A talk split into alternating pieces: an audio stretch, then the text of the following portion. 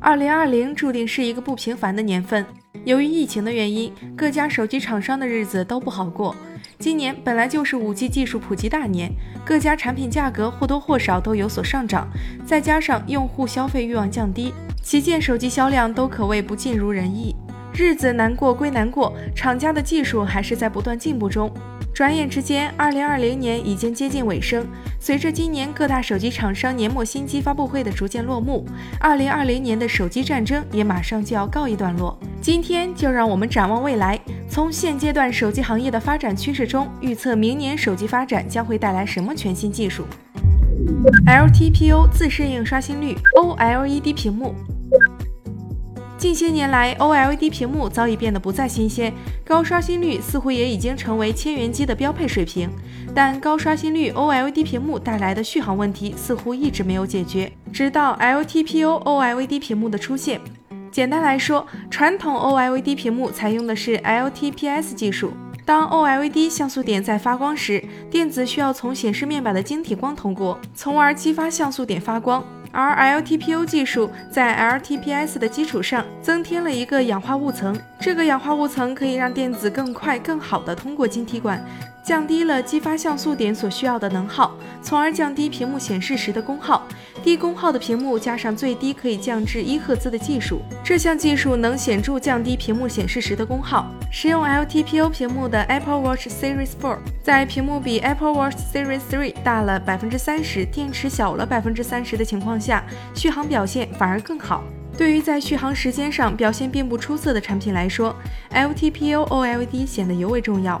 目前市面上只有三星 Galaxy Note 20 Ultra 采用了 LTPO 技术，显示能效较上一代产品提高了百分之十六，在配备一百二十赫兹高刷屏的情况下，却拥有更加出色的功耗表现。根据爆料，明年我们很可能会在 iPhone 十三上看到这块屏幕，和三星关系匪浅的 vivo 也可能会用上这项技术，着实令人期待。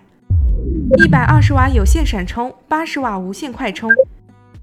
手机毕竟算是便携移动设备，因此续航自然成为永恒不变的主题。从二零一三年开始，我们就经历了从十瓦、十八瓦、二十二点五瓦、三十瓦、四十瓦、五十瓦、六十瓦的快充技术革新。现如今，最高一百二十瓦的有线快充技术已经正式量产。尽管目前标配的一百二十瓦快充技术的手机并不多见，小雷预测，在二零二一年，越来越多的安卓旗舰机将会升级到一百二十瓦快充，因此完美解决低电量焦虑症。除了有线闪充，明年的无线快充同样值得期待。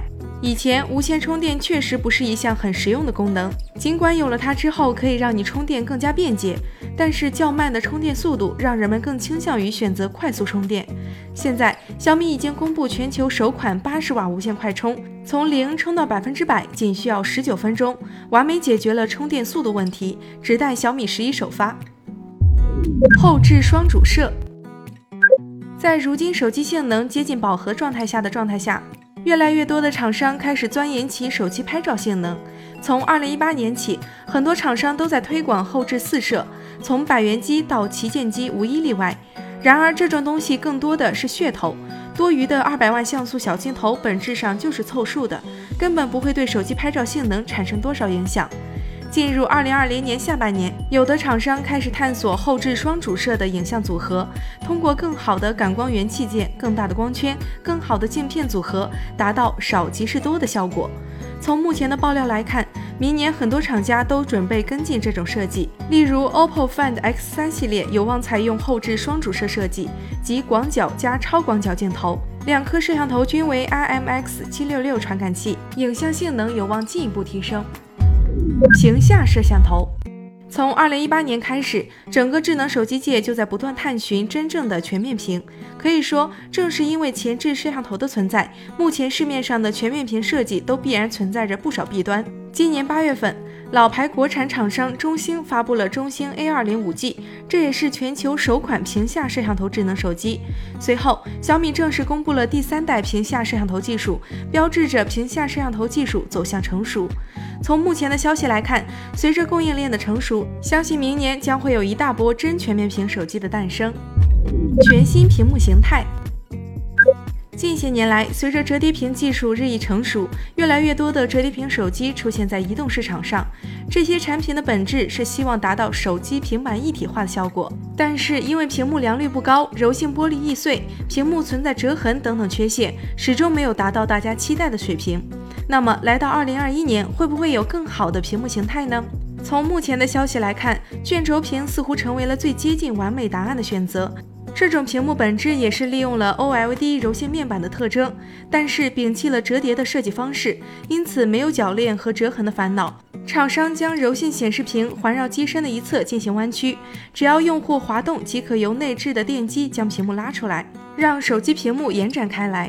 在今年举行的未来科技大会上，OPPO 为我们带来了 OPPO X 2021卷轴屏概念机。该产品使用了一块可变大小的柔性屏，让手机屏幕得以实现像卷轴一样的横向伸缩。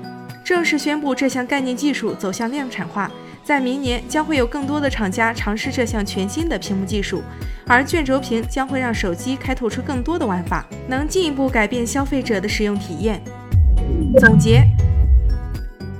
如果从诺基亚的产品开始计算，智能手机至今已经面世十多年。正是科技的快速进步，使得它能够历久弥新，始终保持着市场竞争力。现如今，智能手机已经成为我们生活中不可缺少的物品。我们用它进行沟通，用它进行娱乐，甚至用它办公。我们自然会希望其可以更上一层楼，更好的服务人类。好啦，本期的内容到此结束，欢迎小伙伴们在评论区中留言讨论，还有一键三连。我们下期再见。